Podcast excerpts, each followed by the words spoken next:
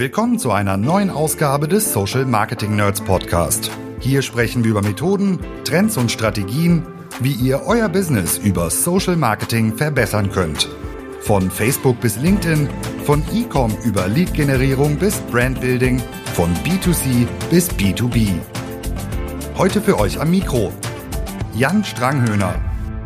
Herzlich willkommen zu einer neuen Ausgabe Social Marketing Nerds Podcast. Es ist die Folge 98. Wir gehen ganz, ganz äh, schnell auf die 100 zu. Und ähm, wir haben diese Folge zum Anlass genommen, euch aus der Community einen Raum zu geben für Fragen, die in den letzten Wochen immer wieder auf uns ähm, zukommen, die sich mit diversen Themen rund um Ads beschäftigen. Und in der ersten Linie sind das auch häufig Rechtsthemen, weil ähm, ihr unsicher seid, ob ihr bestimmte Dinge dürft oder nicht. Das habe ich äh, zum Anlass genommen, einen guten Bekannten einzuladen in diese Folge.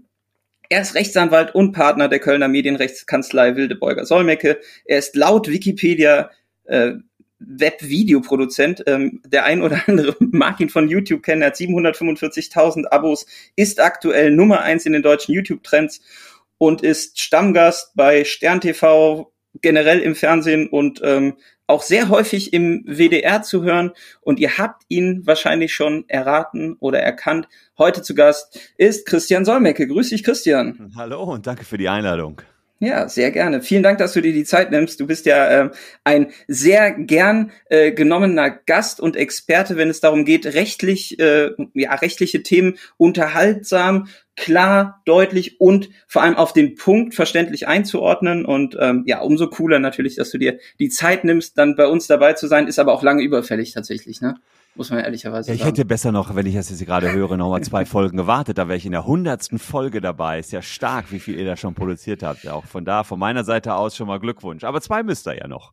Ja, wir kennen uns jetzt schon über neun Jahre und ich habe ja auch von dir teilweise einfach gelernt, wie man sowas macht. Ne? Also wir haben ja äh, in meiner Zeit bei Dumont schon äh, die ein oder andere Geschichte zusammen ausgegraben. Ich war über ein halbes Jahr bei euch auch als Freelancer in der Kanzlei und habe ja mitbekommen, wie du ganz viel ähm, Energie auch in die Content-Produktion steckst. Und ich glaube, es gibt keinen Rechtsanwalt in Deutschland, der so häufig zitiert ist und oder auch so schnell O-Töne zu bestimmten Themen und Urteilen liefern kann.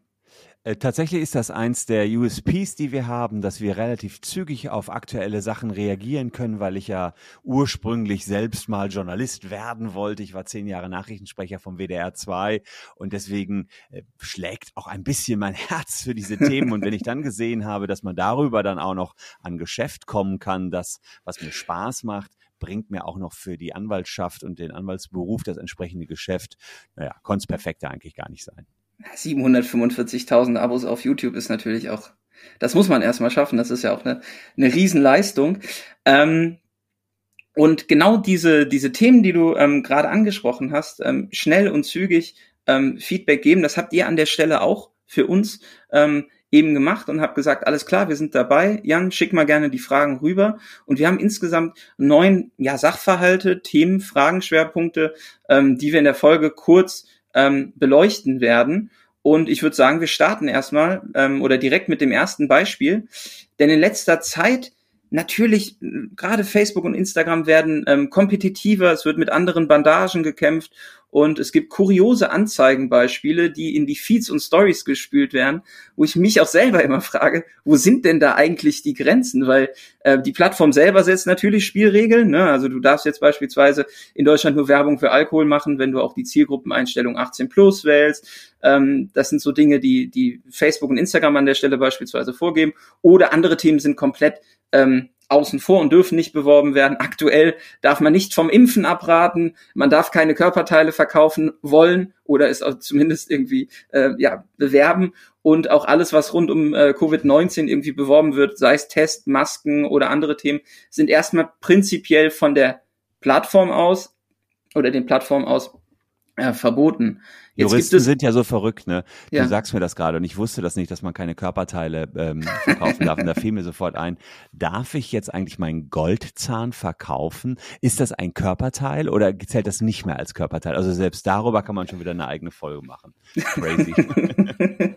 ja, aber genau, genau das sind ja die Fragen. Aber wenn ich jetzt ähm, auch mit einem Kunden dann spreche und konzeptionell so ein bisschen in die, in die Diskussion gehe, sind wir Marketer ja auch ähm, ja, mit einem gesunden Halbwissen ausgestattet, aber generell, Christian, die Werberichtlinien umfasst jetzt bei Facebook beispielsweise 33 Punkte. Aber welche gesetzlichen Richtlinien, also welche Gesetze muss man denn kennen oder ähm, auf welche kann man Bezug nehmen, wenn es sich um das Thema jetzt gerade Werbung ähm, dann entsprechend geht?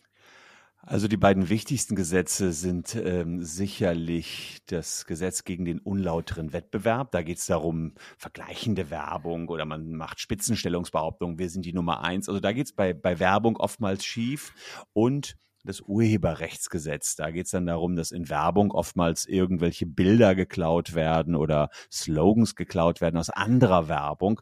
Da sehe ich die häufigsten Rechtsprobleme. Aber natürlich haben wir auch E-Commerce-Gesetze, die so ein bisschen regeln, wie muss ich im Handel aufsetzen. Wir haben das äh, äh, Auftreten, das Telemediengesetz, da geht es rund um dieses leidige Thema Impressum, wie muss ein Impressum aussehen. Sprich, mhm. es gibt eine ganze Latte an Gesetzen, die im Detail regeln, wie man online Werbung machen kann.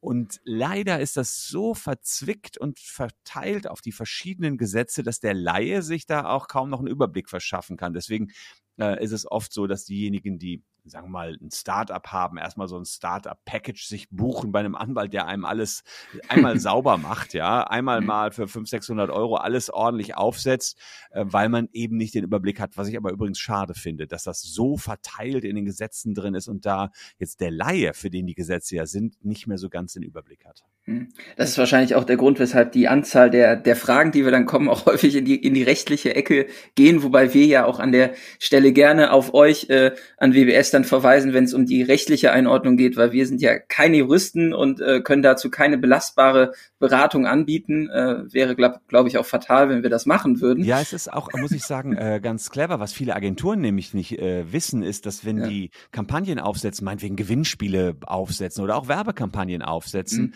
dann ist Teil der Agenturleistung, sofern sie es nicht ausschließt, auch die Klärung der Frage, ist das alles rechtlich so erlaubt, was wir hier machen? Also da haben die Gerichte in der Vergangenheit oft den schwarzen Peter den Agenturen zugeschoben. Das mag jetzt blöde klingen aus Sicht der Agenturen, aber war eben so. Das heißt, als Agentur sollte ich tunlichst wirklich sagen, hör mal, hier die ganzen Rechtsfragen, ob du dieses Gewinnspiel mit der FIFA machen darfst, ja, äh, das weiß ich nicht. Äh, lass das mal lieber separat klären. Äh, Finde ich ganz gut, wenn ihr sagt, habe ich nichts mehr zu tun. Und ich finde es natürlich noch besser, wenn ihr sagt, geht zum Solmecke, klar. ja, ähm, natürlich machen wir das. Und ähm, an der Stelle hast du jetzt gerade eben schon einen Bereich angesprochen, wo es, glaube ich, so ein bisschen äh, tricky wird ne, und, und sehr verzwickt ist. Und lass uns mal konkret das Thema Wettbewerb ähm, auch an einem Beispiel machen, was ähm, sehr stark kontrovers diskutiert wurde. Es geht sich da um einen Matratzenhersteller, nämlich um die Emma-Matratze. Und die Emma-Matratze hat Anzeigen, ähm, wo sie mit folgendem Text rausgeht. Der aktuelle T Test der Stiftung Warentest zeigt Bett 1 Bodyguard-Matratze nur noch Mittelmaß. Emma One ist Bestnote im Test 1019, Hashtag kein Mittelmaß im Bett und ähm, auf der Ad ist eben auch das entsprechende Test äh, Testsieger-Logo der ähm, Stiftung Warentest verbaut. Jetzt ist ja erstmal die Frage, darf ich denn mit so, so Siegeln, die ein bestimmtes Vertrauen aussenden, beispielsweise jetzt hier der Stiftung Warentest oder auch vom TÜV, darf ich diese Siegel einfach nutzen in meinen Anzeigen? Oder muss ich da auch ist das auch urheberrechtlich geschützt, wenn ich da beispielsweise das Logo der Stiftung Warentest drauf abbilde. Ähm, richtig, also das hast du sehr gut erkannt. Das ist ja ein ganz toll gestaltetes Logo, sehr individuell und ähm, das weiß die Stiftung Warentest auch. Während man das früher so nutzen durfte, lässt sich die Stiftung Warentest neuerdings, neuerdings ist gut seit dem 01.01.2014, das teuer bezahlen, wenn man das Logo nutzt. Das kostet so zwischen 8.500 und 20.000 Euro für ein Jahr. Die Preise variieren natürlich, aber so über über den Daumen gepeilt, dass man mal eine Ahnung hat, was wie, wie, teuer ist das, wenn man dieses Logo der Stiftung Warentest nutzen möchte. Und was äh, natürlich wichtig ist, dass ich das Logo nur so nutze, wie es auch die Stiftung Warentest vorgibt. Also da muss draufstehen, äh, dass es der aktuellste Test ist. Es darf keinen neueren Test geben, denn ansonsten werbe ich mit irgendwas Altem. Längst bin ich gar nicht mehr die Nummer eins. Das wäre auch wiederum Publikums- und Wettbewerbsverzerrung. Also das funktioniert nicht. Was ich machen kann, wenn mir das Geld zu teuer ist, ich kann das Logo in Textform nutzen. Ich kann also schon sagen, im aktuellen Test für Matratzen der Stiftung Warentest bin ich Platz eins. Also Also das darf ich schreiben. Da mhm. kann die Stiftung Warentest auch nicht die Hand für aufhalten. Nur ich darf dann eben dieses schöne Logo nicht verwenden. Also das ist ganz, ganz wichtig. Und wenn ich das Logo verwende, vielleicht noch ein paar kurze Tipps, ähm, ist es wichtig, neben der Tatsache, dass es ein aktueller Test sein muss und es keine neueren Testergebnisse geben kann, dass das Produkt natürlich auch noch das gleiche ist und mhm. nicht irgendwie durch neuere Entwicklungen technisch überholt worden ist. Könnte ja auch sein, dass das irgendwie noch eine olle Kamelle ist, die da damals getestet worden ist und wir darüber schon lange in der Praxis gar nicht mehr reden. Und es ist natürlich so, das Testergebnis muss sich auch auf das konkrete Produkt selbst beziehen und das muss auch ganz genau bezeichnet sein. Die Stiftung Warentest, wenn, wenn man jetzt mal davon ausgeht, gibt einem das allerdings schon sehr genau vor, was man wie wo machen muss. Also da passiert dann bei den Siegeln der Stiftung Warentest kein Fehler, würde ich mal so tippen, wenn man sich an deren Regeln hält. Andererseits gibt es natürlich auch viele tausende andere Siegel. Da muss man sich mit dem Siegelbetreiber mal auseinandersetzen, unter welchen Lizenzbedingungen man sein Siegel verwenden darf. Also schreiben darf ich ja. Mhm. Aber das Logo verwenden, das ist so deine Eingangsfrage ja gewesen, geht nicht ohne weiteres, weil das nämlich urheberrechtlich geschützt ist. Okay. Jetzt ist die Ad ja natürlich, also das, das Siegel ist sehr prägnant drauf und äh, gehen wir mal davon aus, dass das äh, völlig okay ist. Jetzt wird ja aber trotzdem in diesem Anzeigentext sehr progressiv ähm, gesagt, dass man eben besser ist als der Wettbewerb und man benennt den direkten Wettbewerber auch konkret und ähm, nimmt meiner Meinung nach eine gewisse Wertung vor, weil man sagt, ist nur noch Mittelmaß und benutzt den Hashtag ähm, kein Mittelmaß im Bett.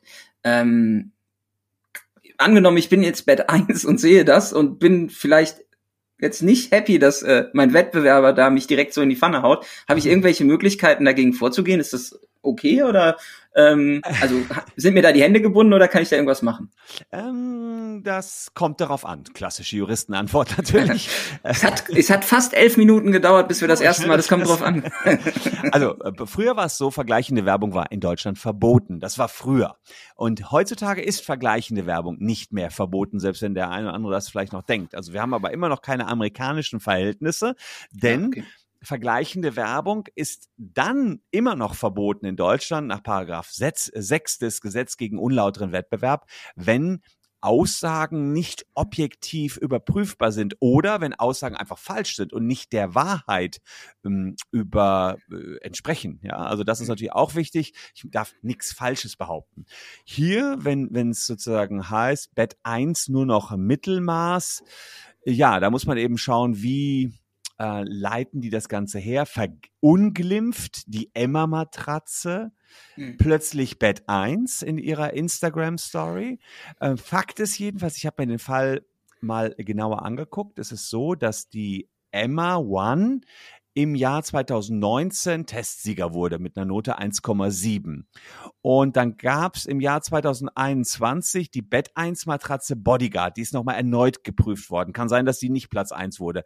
Äh, Fakt ist jedenfalls, dass die Emma One sich vergleicht mit einem Test aus 2019 mit der Bodyguard von Bett 1 aus 2021. Und was die hier machen ist, sie vergleichen verschiedene Tests miteinander. Und da muss ich klar sagen, das ist nicht nicht erlaubt, denn vergleichbar sind Matratzen nur im selben Test, denn du weißt ja gar nicht, was hatten die jetzt beim zweiten. Test für Testbedingungen, Testvoraussetzungen, die können ganz andere Maßstabe, äh, Maßstäbe gehabt haben. Insofern, wir wissen, dass der Matratzenmarkt auch rechtlich sehr heiß umkämpft ist, glaube ich schon, dass Bett 1 gegen diese Aussage vorgehen kann, weil eben Äpfel mit Birnen verglichen worden sind. Ja, spannend. Und dann äh, hat man ja auch kein normales Nutzungsverhalten mehr, wenn man jetzt mit diesen Informationen durch äh, TikTok, Instagram, Snap und Co. navigiert und durchscrollt. Ähm, hast du schon das Phänomen, dass du einen, einen Content oder eine Anzeige siehst und direkt so im, im Kopf so bestimmte Mechanismen der Bewertung ablaufen, dass du sagst, ah, guck mal, das ist irgendwie Jetzt nicht so. Also das, äh, nein, aber äh, witzigerweise, ich ähm, hatte, bevor wir diesen Podcast gemacht haben, diesen Rechtsstreit nicht im Kopf, aber ich war letztens in einem Möbelhaus, weil wir eine neue Matratze brauchten. Mhm. Und was habe ich hier liegen? Worauf schlafe ich? Auf der Emma One. Ja, jetzt mal ohne Witz. Ja, weil irgendwie hat diese Matratze es zu mir geschafft, ohne aber, dass, dass ich da uh, mich jetzt hätte unmittelbar beeinflussen lassen von. Aber wenn ich das jetzt höre, scheint da ja, entweder sind die wirklich besonders gut. Ich meine, ich schlafe auch ganz gut darauf. Aber äh, irgendwie scheint ja eine unterbewusste Beeinflussung dann schon stattzufinden. Ähm, wo wir im Moment äh, gerade in der YouTuber-Szene äh, sehr große Diskussionen sehen, sind so Werbekampagnen von ähm, Oceans Apart. Das ja. sind so Leggings, ja. die die, ja. die Frauen vor allen Dingen haben. Die haben auch mit vielen Influencern angefangen. Und da ist die Frage, werben die mit Testsiegeln, mit denen sie gar nicht werben dürfen? Also genau geht's in die gleiche Richtung, dass man so Spitzenstellungsbehauptungen macht oder eben Siegel hinpackt, die keine sind. Ich bin tatsächlich grundsätzlich kritisch, wenn ich so eine Werbung sehe, auch wenn ich möglicherweise selbst drauf reingefallen bin, wenn ich das jetzt hier äh, sehe mit der Emma One. Aber was heißt reingefallen? Letztlich ist man ja zufrieden. Ja, eben. Ne? Und du siehst ja dann vielleicht Werbung, die relevant für dich ist. Und dann äh, ist ja, ja, Der, der Job der, der Anzeigen auf jeden Fall erfüllt. Ähm, Wettbewerbsrecht vertiefend noch ein Beispiel äh, in dem Zuge, was ich auch ähm, als Frage eingeschickt bekommen habe. Und die Frage war, äh, Lidl hat in, eine in einer Kampagne auf Facebook, Insta, TikTok und Co. Ähm, andere Märkte gezeigt oder leicht geblurrt, inklusive ähm, auch der Logos, ne, Edeka, Netto etc. Und ähm, die Aussage verwendet, keiner hat alles, daher lieber zu Lidl. Darf ich meinen Konkurrenten einfach so zeigen? Also das ist ja auch wieder eine Verwendung von Logos dann an der Stelle wahrscheinlich.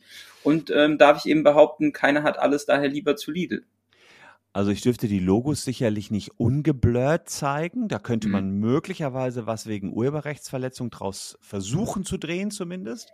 Mhm. Ähm, wenn die Logos so vergleichend äh, eingeblendet werden, ähm, im Rahmen einer Parodie, dann könnten Ausnahmevorschriften gelten. Ich hatte die Lidl-Kampagne auch mal gesehen und dachte so, ja, das geht so Richtung Par Parodie. Es ist natürlich jedem klar, dass keiner alles hat. Die Frage ist, wie ist, wie, was will Lidl uns damit sagen? Wollen sie sagen, Lidl hat aber alles? Mhm. Dann wäre das eine Behauptung, die sowieso keiner glaubt. Also es ist klar, dass ich bei Lidl jetzt nicht, keine Ahnung, einen Rasenmäher bekomme. Oder boah, manchmal bekomme ich wahrscheinlich auch bei Lidl Rasenmäher. kann sogar sein, ja. Kann, kann sogar sein. Aber jedenfalls glaube ich nicht daran, dass ich bei Lidl einfach alles bekomme. Ein iPhone werde ich wahrscheinlich so schnell nicht bei Lidl bekommen. Aber wobei, selbst das, naja gut.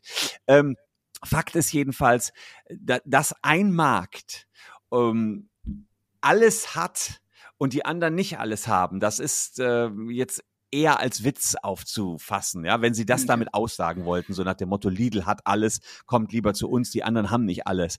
Also mhm. da sehe ich ehrlicherweise keine große Problematik. Das ist so, ja, andere mal pieksen, äh, das ja, okay. ist die vergleichende Werbung, die erlaubt ist. Also die behaupten jetzt nichts Konkretes, was okay. sie besser können als Aldi beispielsweise. Also mhm. das, das dürfte erlaubt sein. Okay. Ähm, ein konkreteres Beispiel, gerade aus dem SAS-Software-Markt, da wo es um Tools und Lizenzkosten geht, ähm, ist es gerade on vogue auch ähm, direkt ähm, die Tools zu zeigen und die Preismodelle dahinter. Ne? Also es gibt ein konkretes Beispiel im Social Media Bereich, da gibt es einen Toolanbieter aus Kanada und einen Toolanbieter ähm, aus Europa, wo dann im Prinzip mit Preisen gearbeitet wird. Ne? Und dann steht dann einmal Hootsuite als der eine Anbieter da mit einem monatlichen Fee von 349 Euro ähm, monatlich und eben das Konkurrenzprodukt mit nur einmal 149 Euro.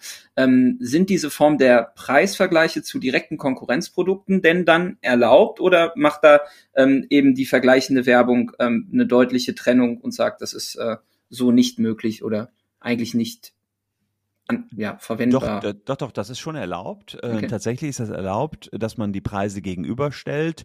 Das mhm. ist ja für den Markt vielleicht auch ganz gut, weil es dadurch eine Transparenz gibt. Die Frage ist nur, ob hier wirklich Gleiches mit Gleichem verglichen wird. Denn okay. gerade wenn man SaaS-Produkte hat wie Hootsuite und äh, vergleichbare Produkte und die gegenüberstellt, dann mhm ähm, kann es ja sein, dass bei Hootsuite das eine Feature weniger ist, was beim Konkurrenten ebenso teuer ist. Und mhm. dann darf man den Preisvergleich so nicht anstellen, weil man dann nämlich ungleiches vergleicht, was okay. eben nicht identisch ist und äh, dann ist der höhere Preis beim Konkurrenten möglicherweise durchaus gerechtfertigt. Dann kann ich nicht sagen, ich bin billiger als der. Das heißt, diese Preisgegenüberstellung geht nur dann, wenn die wesentlichen Merkmale des Produkts oder der Dienstleistung auch wirklich identisch sind. Und da könnte es dann schon mal dran scheitern. Wenn es allerdings so ist, dass ich eine Social Media Software habe, die dafür da ist, regelmäßig irgendwelche Postings zu machen, dann ähm, kann ich das schon äh, entsprechend äh, gegenüberstellen und sagen, hier, guck mal, das sind unsere Features, das sind die Features der anderen und wir sind aber viel günstiger. Das ist schon durchaus möglich. Aber man muss auch da vorsichtig sein. Es gab zum Beispiel einige Zeit äh, die Werbung von vom Netto, dem Lebensmitteldiscounter Netto. Und mhm. der hat damit geworben, dass er günstigere Preise hatte als Globus. Und mhm. Globus hat dann einen interessanten Schachzug gemacht. Die haben dann einfach ihre Preise gesenkt, so dass die Aussage von Netto nicht mehr der Wahrheit entsprach. Ähm, und Netto hat aber weiter so geworben, dass sie günstigere Preise hätte als Globus. Und Globus hat dann hat die Preise gesenkt, danach Netto verklagt und gewonnen. Fand ich irgendwie einen interessanten Schachzug. Also da okay. muss man vorsichtig sein, denn oft ähm, streut man so eine Werbung ja sehr, sehr breit und sehr, sehr weit. Und die muss man dann auch wieder eingefangen bekommen. Nicht, dass sie im Internet noch irgendwo rumschwirrt und ich dann auch mhm. Werbung schalte, obwohl ähm, der, die Aussage schon längst gar nicht mehr zutrifft. Ja, im, im Facebook- und Instagram-Kosmos haben wir mittlerweile die Ads-Library. Keine Plattform ist ja auch so transparent, das muss man auch mal an der Stelle sagen, wie Facebook. Und man kann mittlerweile schlagwortbasiert auch diese, äh, diese Datenbank durchsuchen und relativ schnell auch rausfinden, wer in meinem Segment oder welche direkten Wettbewerber wie Werbung machen. Das heißt, ich kriege auch relativ schnell mit, ob die da vielleicht äh, ja, Äpfel mit Birnen vergleichen und ich vielleicht die mal anschreiben sollte, dass das äh, irgendwie nicht so äh, nicht so angebracht ist. Aber generell wäre dann sowas abmahnfähig, wenn ich sehe, dass mein direkter Konkurrent Äpfel mit Birnen vergleicht. Absolut. Also da könnte ich auf jeden Fall gegen vorgehen und ähm, ich würde dann eben geltend machen, dass er hier ähm, illegale, verbrauchertäuschende Werbung macht. Okay. Äh, beim Thema illegale, verbrauchertäuschende Werbung sind wir auch ganz schnell beim Influencer-Marketing. Äh, du hattest ja mit Ocean of Parts gerade schon angesprochen. Ähm, ein Klassiker ähm, auf Unternehmensseite beim Influencer-Marketing ist ja so ein bisschen, okay, ich habe eine Kooperation jetzt erstmal mit diesem Influencer, habe den eingekauft. Äh, und ich will jetzt auch nicht sagen, dass die Influencer generell irgendwie äh, da sehr äh, sehr in der Grauzone unterwegs sind. Es gibt ja auch sehr solide Influencer, die irgendwie sauber mit Agenturen und äh, Management zusammenarbeiten und sehr akribisch ähm, da auch ein Vertragswerk ähm, eingehen oder aufsetzen im Zuge von so einer Kooperation. Aber generell, jemand erstellt Content für mich, ein Influencer beispielsweise im Zuge einer Kooperation, Christian, was muss ich denn klären, damit ich diesen Content irgendwie selber nutzen darf, um dann mit ihm Werbung zu machen? Ja, also im Idealfall habe ich erstmal einen Vertrag mit dem Influencer in irgendeiner Weise abgeschlossen mhm. und da stehen dann auch die Nutzungsrechte drin. Okay. Das ist der Idealfall, sage ich, weil das nämlich auch schon viele nicht machen, sondern da wird dann gesagt, hier, äh, mach mal ein bisschen Werbung und äh, dann läuft das alles so ein bisschen unter der Hand, ja. ja. Äh, das wäre also äh, nicht so gut schön eben, wenn ich genau reinschreibe, was sind die Ziele der Kampagne, was soll der Influencer machen, wie viele Story-Elemente soll er posten. Also auch darüber gibt's immer wieder Streit. Soll er nur ein Story-Element, mehrere, wenn es um eine Insta-Story geht. Mhm. Ähm, und dann kann ich darin auch regeln, inwiefern man diese Content auch selbst nutzen kann für eigene Zwecke. Die Vergütung ist dann natürlich auch äh, geregelt und äh, ja, wenn das dann haarklein aufgelistet ist, ist das auch logisch, dass ich dann diese Inhalte auch nutzen darf. Habe ich das nicht geregelt, das muss man auch deutlich dazu sagen, darf ich den Content nicht nutzen. Im Urheberrecht gilt der Grundsatz, dass immer nur die geringstmöglichen Rechte eingeräumt werden, sofern nichts anderes vereinbart worden ist. Das heißt, wenn ich nur mit dem abgesprochen habe, dass der eine Kampagne macht, ein paar Shoutouts und dann, dann, dann kriege ich auch nur das und dann kann ich davon nichts verwenden. Ich muss das unbedingt im Vertrag selber für mich nochmal niederschreiben. Total mhm. wichtig. Habe ich ganz oft schon erlebt, dass nachher Knatsch da ist. Ich habe es vor allen Dingen bei Auftrag für Fotografen erlebt. Die sollten für einen Katalog fotografieren. Da hat jemand so einen Schraubenkatalog gemacht in Printform und plötzlich haben die eine Webseite gehabt und haben die ganzen Schrauben auch online angeboten okay. und es ging um 10.000 Fotos oder, oder, oder jedenfalls im mehrstelligen Tausenderbereich, ich glaube 5.000 Fotos und plötzlich haben die gesagt, schön, 5.000 Fotos, wir machen hier Abmahngebühren von 100 Euro, nur pro Foto waren 500.000 Euro. Ne? Also gigantisch und die hatten vorher einen Vertrag mit dem für den Printkatalog, aber eben nicht für eine andere Variante, nämlich die Darstellung der Fotos im Web und da sagen die, ist ja was ganz anderes, Printkatalog oder Web und da sieht man, aus so einem kleinen Rechtsstreit, was auch aus einem äh, Streit mit einem Influencer werden könnte, wenn man das nicht ordentlich geregelt hat. Hm. Das sind dann häufig auch so Buyouts, die im, ähm, im Content-Bereich dann im Vertrag festgelegt werden. Zumindest ist es bei unseren Kunden so, wenn es mit Influencern dann zu, ne, dann, dann werden die Nutzungsrechte eben ähm, bewertet und äh, es gibt halt einen, einen Betrag Geld, der für die einzelnen Content-Formen dann ähm, verhandelt wird. Ähm, und dann an der Stelle nochmal der Hinweis, gerade im Influencer-Marketing, wenn es dann darum geht, die Schnittstelle zum Performance-Marketing ideal zu nutzen, haben insbesondere die Facebook-Tools, das Branded Content-Tool, wo man eben auch die Content-Creator sauber ähm, markieren kann. Dann könnt ihr diesen Inhalt auch direkt wieder selber nutzen, um ihn dann über eure Accounts zu bewerben. Das findet ihr dann auf der Ad-Ebene, eben im Bereich Branded Content. Und so habt ihr auch nicht ähm, das Thema, dass ihr diesen Content irgendwie runterladet, bei euch speichert. Da ist ja dann wahrscheinlich, Christian, auch die Frage, ne, wie lange darf ich diesen Content überhaupt besitzen? Gibt es bestimmte äh, Löschungen, die dann vorgenommen werden, wenn die Kooperation erlischt? Ne? Äh, da, genau, um, da, um da komplett safe zu sein, äh, genau. Branded Content Tool nutzen. Wobei man auch sagen muss, klar, das Runterladen ist das eine, da wird wahrscheinlich noch nicht so viel passieren, aber was hast mhm. du davon? Dann hast du schönen Content auf deiner Festplatte, den du aber sowieso nicht nutzen darfst. Das also ähm, da, wie du schon richtig sagst, das da echt regeln. Ich weiß, dass das lästig ist, hat auch keiner richtig Bock drauf, aber da die Stunde äh, erspart, die man sich da Zeit nimmt, erspart hinten raus dann hunderte Stunden. Und man muss ja auch nicht, man muss es nicht zwingend mit einem Anwalt machen. Zur Not ja. nimmt man ein Blatt Papier und schreibt das alles auf die Nutzungszwecke. Und wenn man das unterschrieben bekommt, dann ja. ist auch schon sehr viel geschafft. Also das auf jeden Fall. Okay. Ja, ist ja auch eine Form von Vertrag. Ne? Es also. ist ein Vertrag, ja, absolut. auf dem Bierdeckel gemacht. Ja. ja. Gut. Äh, wir machen ein Beispiel, Christian. Ich weiß, du bist ja auch ähm, Tech-Nerd und äh, probierst gerne Sachen aus. Angenommen, Christian sieht jetzt das DG, D, DIY, nee, wie heißen die? DG äh, I, die neuen ähm, DJI, ja, meine ja, Drohne, ja, ja. Genau, ja. deine, pass auf, du, du, du siehst, die stellen eine neue Drohne vor und sagst, alles klar, ich fahre jetzt äh, das Wochenende ähm, nach Holland und lass die Drohne steigen, mach davon Fotos und Videos und vertagge DJI eben in meinen Stories, Posts, wie auch immer. Äh, mhm. Äh, DJI sieht das. Ähm, jetzt hast du ja den Content schon kreiert, hast das Produkt gezeigt und, und hast sie darauf markiert darf ich denn dann als DJI, äh, DJI, sorry, ähm, darf ich diesen Content nutzen, um ihn selber für Werbung zu nutzen oder zu verwenden? Oder müsste ich dich dann anschreiben, mir erstmal die Nutzungsrechte einholen lassen, weil es gibt ja ganz viele Menschen, die von sich aus Content kreieren und erstmal Firmen markieren. Und reicht diese Markierung schon, um zu sagen, hier, du bist darauf aufmerksam geworden, nutze es? Oder was muss, muss was muss der Drohnenhersteller dann an der Stelle noch tun, ähm, um diese, diese Inhalte zu verwenden. Also der erste Gag ist ja, wenn ich das mache, dann kommen prompt die Landesmedienanstalten und mahnen mich erstmal ab, weil ich DJI getaggt habe. Ja, das war okay. ja so die, das ist ja so die, die der letzte State of the Art, dass, okay. dass sie genau mir unterstellen, ich äh, würde mir erhoffen einen Deal mit DJI, um jetzt beim Beispiel zu bleiben. Ja, ja. das ist ja diese Nummer, warum du keinen mehr taggen kannst als größerer Influencer, ähm, ohne dann darüber Werbung zu schreiben, was ich total daneben finde im Übrigen. Mhm. Das ist sozusagen die erste Grundproblematik, die, die man hat. Ich selbst sage, naja, ich muss ja persönlich als, sagen wir mal, ich bin jetzt Influencer, wenn man so sagen kann, im Bereich des Rechts. Ich muss ja noch eine DJI-Drohne taggen können, wenn ich die persönlich gut finde. Das ist Artikel 5 unseres Grundgesetzes, das ist Meinungsfreiheit. Also habe ich echt eine andere Meinung als die Landesmedienanstalten, die diesbezüglich Influencer schon mal abgemahnt haben. Nummer eins. Aber deine Frage zielt ja darauf hin, was darf dann DJI? Ja.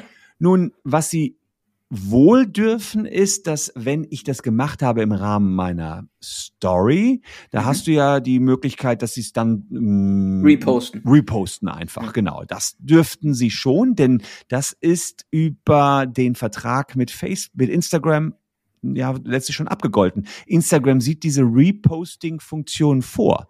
Das heißt, ähm, dadurch, dass Instagram das sich die Rechte einräumen lässt und die Rechte dann auch an DJI quasi weitergegeben hätte, nämlich und, und an jeden anderen Instagram-Nutzer, den du getaggt hast, äh, kannst du dich dagegen vermutlich eher nicht wehren. Da spricht jedenfalls mhm. vieles für, dass man da sich nicht gegen wehren kann. In dem Moment allerdings, wo der Content runtergeladen wird, womöglich noch auf andere Plattformen gespielt wird oder hm. äh, meinetwegen eine kleine Story dann als Post verfasst wird, geht es schon nicht mehr. Also alle anderen Formen als das, was man mit Instagram Tools machen kann, dürfte dann ein ein Unternehmen wie DJI nicht damit machen. Das ginge nicht. Okay, aber Sie könnten dich ja anschreiben und sagen, lieber Christian, äh, tolle Aufnahme vom Strand, äh, toll, dass dir unser Produkt gefällt. Äh, wir möchten im Zuge unserer Kampagne zukünftig User-Generated Content ähm, mit integrieren und dann könnte man ja in eine Vertragsverhandlungssituation quasi kommen und ja. sagen, okay, man vereinbart halt über genau dieses Story-Element ein Buyout und äh, klärt das einmal und nimmt dann den Inhalt dann als Firma und bewirbt ihn. Genau, das würde funktionieren. Wenn du allerdings nach Vertragsschluss das gleiche Posting auf deinem Channel nochmal machen würdest, mhm. müsstest du natürlich Werbung drüber schreiben und sei es nur, dass die dir für 1000 Euro die Drohne schenken. Also dann hast du ja kein Geld bekommen, aber eine Sachleistung in einem hohen Wert. Das wäre alles. Dann würde sich die Situation meines Erachtens ändern und müsste selbst ich als Rechtsinfluencer oder als juristischer Influencer müsste dann auch die Drohne taggen, wenn ich sie denn geschenkt bekommen hätte. Okay. Das kann bei einer Tafel Schokolade von Rittersport anders aussehen. Da gab es ja auch mal eine Aktion. Rittersport hat ja auch an tausende Influencer Tafeln Schokolade ge geschickt und die durften dazu sagen, was sie wollten. Da war ich der Meinung, sowas muss man nicht unbedingt taggen, ist ein kleiner, kleiner Wert, den ich bekommen habe und ich konnte frei entscheiden, ob ich blogge oder nicht blogge. Und ähm, bei sowas teurem wie einer Drohne sehe ich das allerdings schon etwas anders. Ja, gut, aber ne, es ist ja schon gelernt, dass man die Unternehmen, die einem etwas zukommen lassen, irgendwie markiert und sich bedankt. Ne? Bei dir ist es ja regelmäßig Kölsch von der Firma Gaffel und du markierst ja dann trotzdem trotzdem Gaffel Kölsch in deinen Stories, obwohl du wahrscheinlich da ja. Äh, tatsächlich habe ich mir das aber auch schon gefragt. Ne? Ich, also ich kriege, ich kriege tatsächlich von denen ab und an zu einem Spiel schon mal so ein Fässchen Gaffel geschickt, ja. Mhm. Ähm, und das, das, das ist nichts dran gekoppelt, ja. Also ich muss da nicht mhm. posten und äh, nicht mhm. und, und, und, und, gar nichts machen. Ja. Und da gehe ich davon aus, dass der Wert eines Fässchens Gaffels liegt so bei 10, 12, 13 Euro, dass der so gering ist, mhm. dass ich das nicht ähm, als Werbung kennzeichnen muss. Okay. Ähm, aber kann man schon drüber streiten. Kann man drüber streiten. Ich bin auch vollkommen frei, ob ich darüber blogge oder nicht. Tatsächlich habe ich mir darüber schon Gedanken gemacht. Sollte ich da jetzt Werbung drüber schreiben? Da dachte ich so, hm, naja, ich brauche ja auch irgendwie Content für meinen Kanal. Insofern ist ja auch der Gag ganz gut. Äh, ich kann nicht ins Stadion, deswegen kriegt man das Kölsch nach Hause geschickt, guckt dabei dann Fußball ähm, und kriegt da das All-Inclusive-Paket. Aber ohne Scheiß, darüber kann man diskutieren. Ja, absolut. Nur natürlich für dich ist es auch ein Vorteil, angenommen, du sagst, es ist Werbung und äh, eine Brauerei berücksichtigt dich als Influencer, dann ist ja das Relevant Set rund um die anderen Brauereien vielleicht dann auch aufmerksamer und zieht es vielleicht auch in Erwägung, zukünftig dir Bier nach Hause zu schicken. ich habe jetzt noch, also ehrlicherweise jetzt noch zwei Fässchen unten liegen, weil mit wem soll ich die trinken? Im Moment, wir haben hier keine Party und nichts, ja. ist ja leider, ähm, ja, du bist nach Corona herzlich eingeladen, solange dann das Bier noch nicht abgelaufen ist, ja. Sehr gerne, ja. Abgelaufenes Bier ist auch ein, ein Phänomen unserer Zeit aktuell. Absolut, das, ja. Das stimmt. Ein Phänomen äh, unserer Zeit aktuell ist es auch, dass ähm, das Thema Bewertung im, im Netz wieder ähm, sehr stark forciert wird. Ähm, die Online-Marketing-Rockstars haben eine riesen Plattform gelauncht zum Thema Softwarebewertung. Äh, wir haben in Köln das Unternehmen Trusted Shops, was ähm, Shopbetreibern und auch eben Konsumenten mit einer Bewertungsplattform ein extrem wichtiges ähm, Mittel auch in den äh, an die Hand gibt, um ähm, beispielsweise betrügerische Webseiten oder auch den ganzen Kaufprozess als solchen sicherer zu machen. Ähm, angenommen, ich würde jetzt äh, Werbung für ähm, ein ein Fahrradhändler in Köln machen, Christian, und ähm, bin großer Fan der Methode, andere über mich sprechen zu lassen. Mhm. Anstatt die ganze Zeit zu sagen, ich bin der Beste, nehme ich mir die Bewertungen von Trusted Shops und äh, kopiere die und ähm, setze die auf eine Bildtexttafel. Ja? Mhm. Ähm, und schreibe dann dazu, äh, Fahrradladen XYZ im belgischen Viertel ist der beste, den es gibt und schreibe noch darunter, das hat ja gesagt Jan S. und äh, pack da noch fünf Sterne drauf. Das sind auch die fünf Sterne, die es bei Trusted Shops dann gibt. Ähm, Darf ich denn so Bewertungen auch einfach in Werbemitteln aufgreifen oder unterliege ich da auch Nutzungsrecht und Urheberrecht? Ähm, Thematiken? Ähm, also tatsächlich, wenn du bei einem unabhängigen Bewertungsdienst diese Punkte bekommen hast, wie Trusted Shops, die schon darauf achten, dass das ziemlich neutral abläuft, dann darfst du das nennen, aber was du willst, ist ja wieder, dass du diese Sterne mit deren Logo wie eine Art Siegel verwendest. Das heißt, in dem Moment, wo du das willst, müsstest du schon mal bei Trusted Shops anklopfen und sagen, kann ich das verwenden? Das wäre der erste Punkt. Und der zweite äh, wäre, du möchtest ja gerne einzelne sehr positive Kundenmeinung selektiv in der Werbung nach vorne stellen. Mhm. Und das könnte auch schon wieder schwierig werden, weil äh, wenn du meinetwegen drei Sterne hast bei Trusted Shops, aber es gab zwei Leute, die haben dir fünf Punkte gegeben, dann würdest du die natürlich nach vorne stellen und könntest damit dann wiederum den Gesamteindruck verfälschen. Das darf nicht passieren. Was allerdings schon üblich ist, dass man ja positive Kundenmeinungen auf seiner mhm. Webseite hat. Mhm. Ähm, das ist wiederum eine andere äh, Geschichte. Da habe ich dann einzelne Kunden mit Foto und sage, der hat folgende Meinung. Hier selektiv einzelne Meinungen rauspicken kann funktionieren. Da muss ich aber sagen, einige Kundenmeinungen. Wenn das dann mit einer 4,9 beispielsweise noch hinterlegt wird oben, dann mhm. würde das meines Erachtens funktionieren, denn dann verfälschst du ja nichts. 4,9 ist ja nah an 5 und wenn du dann mhm. fünf Sterne Leute nimmst, dann wäre das, glaube ich, in Ordnung. Hast du aber beispielsweise bei Trusted Shops, weiß ich gar nicht, ob es überhaupt so tief runtergeht, eine 1,5 oder sowas mhm. und hast mal zweimal fünf Sterne bekommen und würdest die beiden nach vorne stellen und sagen, diese beiden bewerten uns mit fünf Sternen, hm. dann ahnt man schon, dass das eine Wettbewerbsverzerrung wäre. Und im UWG haben wir da sogar einen Paragraphen, wir Paragraph 5a Absatz 2 UWG, unlauteres Wettbewerb, vorenthalten wesentlicher Informationen. Und ganz wesentlich ist, äh, dass du nicht nur zwei mal fünf hast, sondern 1000 mal einen Stern. Das hm. könnte man dann nicht so ohne weiteres weglassen. Okay, also generell, klar, wenn ich die Logoverwendung von Trusted Shops habe, Problem, aber generell mit Kundenrezensionen aller Testimonials rauszugehen und das in einen Gesamtkontext zu setzen und vielleicht dann auch auf die Sterne zu verzichten, das wäre etwas, was man auf Werbemitteln dann durchaus nutzen kann, ohne dass ich jetzt die Person, die diese Bewertung abgegeben hat, nochmal zusätzlich darüber informieren muss, dass ich ihre Bewertung nutze, um damit Werbung zu machen. Ja, wenn die jetzt wiederum eine ganz lange Bewertung geschrieben hat, dann ja. könnte man, aber da siehst du mal, so tief denken wie Juristen dann teilweise, könnte man darüber nachdenken, ob dann die Bewertung selbst urheberrechtlich geschützt ist, weil er sich so einen tollen, schönen Text ausgedacht hat. Äh, aber das habe ich, da habe ich noch nie was zu gesehen, dass da irgendwie Abmahnungen am Start sind. Also normalerweise steht ja ja tolles Produkt, der Saft hat super gut geschmeckt, äh, gerne wieder. Ähm, ja, okay. ja. Ja, aber dann sind wir im Bereich der Schöpf Schöpfungshöhe wahrscheinlich, ne? Also. Äh, genau, dann wären wir in der Bereich einer mhm. gewissen. Schöpfungshöhe und die ist seltenst erreicht. Also, äh, dass die Bewertenden dich abmahnen, habe ich echt noch nicht erlebt. Mhm. Ähm, eher musst du darauf achten, was der Siegelhersteller, was das Bewertungsportal vorsieht. Die haben genaue Regeln, wie man mit ihrem guten Namen umgehen darf. Also was man da machen darf und was man nicht machen darf. Also das, das wäre so eher das, was da im Fokus stünde. Okay. Ja, ihr seht schon, äh, ganz, ganz viele Themen. Wir kommen aber auch schon, Christian, zum letzten Bereich. Der ist aber auch einer der vermutlich am häufigsten genutzten, denn wir sind ja im Bereich des Push-Marketings und wir haben die häufige Herausforderung, dass wir auf Kundenseiten eine gewisse, ja, nennen wir es mal Drucksituation schaffen müssen. Das heißt, der Entscheidungshorizont auf diesen Plattformen, wenn wir mit äh, dem Gehirn oder der Aufmerksamkeitsspanne eines Goldfischs durch den Feed scrollen, der, na, das, da ist man ja nicht so bei der Sache, deswegen versucht man ja bestimmte Trigger zu setzen, auf die wir dann reagieren. Da wird es dann häufig im werden alle Register gezogen und wir sind häufig im Bereich künstliche Verknappung oder Verknappung generell und Fear of Missing Out. Ähm, angenommen, Beispiel, ich schreibe in meine Anzeige, sichere dir jetzt die letzten drei Produkte. Auf der Webseite ist aber ersichtlich, dass es noch mehr Produkte gibt, die verfügbar sind oder dass ein Produkt gar nicht verknappt werden kann, weil es beispielsweise ein digitales Produkt ist, wo die Reproduzierbarkeit äh, nahezu ins Unendliche geht. Ist das rechtlich okay, so eine Verknappung zu setzen konkret, oder ist das schon eine Täuschung?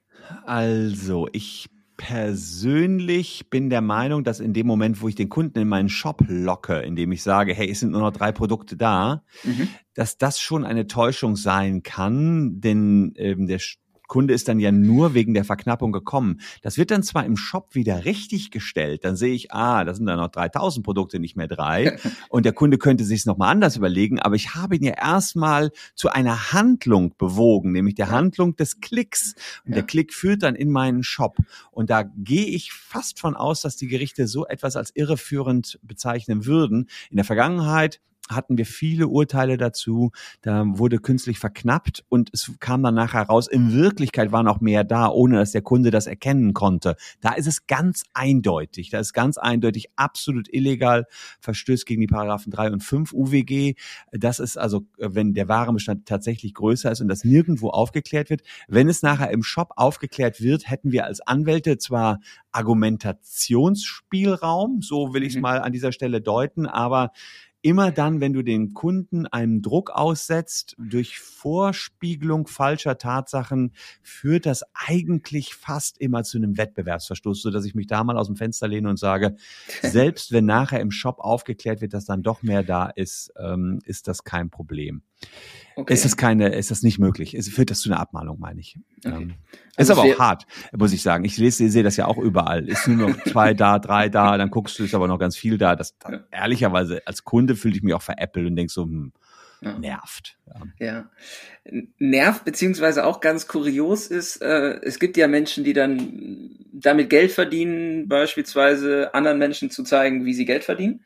Ähm, ne, es ist dann vielleicht im Bereich des Coachings. Ähm, und es gibt äh, sogenannte Erfolgscoaches, die sich Folgendes ausgedacht haben. Sie bewerten nämlich ihre Dienstleistung mit einem exklusiven Geburtstagsrabatt. Die Geschichte lautet dann in der Regel so, ich hatte gestern Geburtstag und schenke dir deswegen 15% Rabatt auf mein Produkt, wenn du heute buchst. Das läuft aber permanent durch. Ne? Also heute Geburtstag ist quasi jeden Tag. Ist ja ganz nett, so, dass äh, die Person denkt, dass sie jeden Tag Geburtstag hat, ist aber de facto ja auch nicht korrekt. Wie sieht es denn hier aus? Ist das auch eine Täuschung? Weil ich will ja auch eine bestimmte Incentivierung und einen Entscheidungsdruck schaffen, dass dieser Produkt oder dieser Rabatt exklusiv ist und dass er nur heute gültig ist. Die Ad läuft aber einfach 365 Tage durch. Ja, also hier habe ich direkt zwei Ansatzpunkte. Das eine ist diese künstliche Verknappung, nur heute Geburtstagsrabatt. Mhm. Und das, der zweite Ansatzpunkt, zu sagen, das wäre ein Geburtstagsrabatt, obwohl es eben kein Geburtstagsrabatt ist, sondern ein Dauerrabatt, der mhm. ist auch dann kein Rabatt. Also ein Dauerrabatt ist kein Rabatt. Es ist auch so, es gibt Rechtsprechung, äh, ab wann man überhaupt nur von einem Rabatt reden darf. Du, also was, was gängig war, äh, dass manche Elektrofachmärkte für zwei Tage den Preis eines technischen Gerätes von 100 Euro auf 150 Euro hochgesetzt mhm. haben mhm. und danach dann zwei Wochen damit geworben haben, 30 Prozent Rabatt von 150 auf 100 Euro. Also sowas alles funktioniert nicht. Das ist Verbrauchertäuschung. Rabatt ist nur dann Rabatt, wenn der Normalpreis, für den es im Großteil der Zeit verfügbar ist, dieses Produkt, eben entsprechend höher liegt. Nur dann mhm. ist es ein Rabatt. Wenn ich aber jeden Tag Geburtstag habe und jeden Tag 15% Rabatt gebe, das klappt nicht. Es ist nur so schwierig, dahinter zu steigen. Da muss ja mhm. sich jemand richtig hinterklemmen. Jeden Tag, meinetwegen musst du noch mit einer neuen IP-Adresse ankommen, äh, musst den, den, den Dark Mode bei Google nutzen, dass da sozusagen ähm, Incognito Mode, dass man sozusagen da nicht dich wiedererkennt, damit auch jeden Tag das Gleiche mit den 15 Prozent angezeigt wird. Was mhm. hingegen übrigens schon erlaubt sein kann, es gab mal Techniken, äh, ich glaube von Reiseanbietern, dass die einem iPhone-Nutzer einen anderen Preis für die Reise angezeigt haben als einem Android-Nutzer. Mhm. Die sehen ja, wer kommt da und sagen, ah, ah, iPhone-Nutzer haben mehr Geld als Android-Nutzer haben die jetzt einfach mal antizipiert und dann siehst du einfach einen anderen Preis und gehst du dann an dein MacBook, hast du auch wieder einen anderen Preis als am PC. Ja, finde ich ein bisschen crazy, ja, mhm. ähm, aber das funktioniert. Also da, das, da muss man dann wiederum sagen, dass es dann Vertragsfreiheit ist ein bisschen was anderes. Da, mhm. da wird nicht damit geworben, jetzt Rabatte oder was auch immer, sondern da kriegst du deinen Preis angezeigt und du kannst dich darauf einlassen oder nicht. Aber hier 15 Prozent Geburtstagsrabatt jeden Tag funktioniert auf keinen Fall. ja, wobei jeden Tag Geburtstag haben wir ja auch nicht schlecht. Auch nicht ne? schlecht, ja, also, auch nicht schlecht. Ja. Gut. Ähm, ihr seht schon, der Christian ähm, schafft es einfach ganz, ganz konkrete Beispiele sehr transparent einzuordnen. Und ähm, wir sind jetzt durch neun Fragen durch, die euch auf dem Herzen ähm, gebrannt haben. Wenn ihr diesen Podcast hört, ähm, abonniert uns gerne und schickt uns auch immer wieder Fragen rein, weil wir natürlich dann in unserem Netzwerk gucken können, wer ist denn der oder die Experte, der die Expertin für das Thema und dann laden wir diese Person ein. Und ähm, Christian, vielen, vielen Dank für deine Zeit. Ich bin mir sehr, sehr sicher, dass das nicht unsere letzte Podcast-Folge gewesen ist. Sehr gerne, immer wieder. Und wenn es wieder geht, trinken wir einen Kölsch zusammen. Natürlich. Und den Christian findet ihr auf allen gängigen Social-Media-Plattformen. Aber natürlich freut er sich besonders über ein Abonnement auf YouTube. Solltet ihr ihn noch nicht abonniert haben, du produzierst mittlerweile täglich, ne? Genau, wir produzieren täglich. Ich habe jetzt Studios in der Kanzlei, bei mir zu Hause unten im Keller im Homeoffice und seit neuesten auch noch in unserem Ferienhäuschen in Holland. Also Stark. das ist jetzt wirklich crazy geworden, ja. ja deswegen, äh, als Rechtsinfluencer muss man dann aber auch den Gegebenheiten entsprechen und äh, du hast die Leute ja jetzt auch verwöhnt, dass du immer Content lieferst. Da kommst du jetzt so schnell nicht raus. Nee, aber ich will ja auch die eine Million schaffen und nach den aktuellen Hochrechnungen werden wir Ende 2022 die eine Million Follower auf YouTube knacken. Gucken wir mal. Spätestens dann sollten wir es nochmal äh, hier zusammen trommeln. Oder es gibt ein sehr äh, krasses äh, Beispiel oder ein sehr krassen, krasses Urteil, was dazu führt, dass äh, ja, ihr vielleicht dann doch schneller wächst. Das, ja, das haben wir tatsächlich in der Vergangenheit immer wieder erlebt. Hast du irgendein heißes Ereignis, zum Beispiel jetzt im Moment äh, ja. mit dem Facebook-Datenskandal? Ähm, da sehen wir dann plötzlich, dass dann auch die Zuwachsraten bei uns auf dem Channel sehr, sehr rasant annehmen. Ja, oder das Thema File-Sharing, da seid ihr ja auch groß geworden mit. Ne? Ja. Das hat ja auch äh, bis zum bis, bis zum Bundesgerichtshof bist du damit durch, ne? Haben wir drei äh, Entscheidungen erwirkt, Krass. zwei gewonnen, eins verloren. Quote passt. Würde ich auch sagen. Quote passt auch zeitlich. Vielen, vielen Dank, äh, dass du dir die Zeit genommen hast, Christian. Ich freue mich auf unser gemeinsames Coach. Super, alles klar. Bis dann. Alles Jan. klar. Danke. Gesund. Ciao. Vielen Dank fürs Zuhören. Wenn euch der Podcast gefällt und ihr mehr wollt, Abonniert uns auf iTunes oder Spotify und bewertet uns gern. Und wenn ihr Hilfe braucht, damit eure Kampagnen fliegen lernen, bucht einfach eine kostenfreie Strategie-Session. Den Link findet ihr in den Show Notes.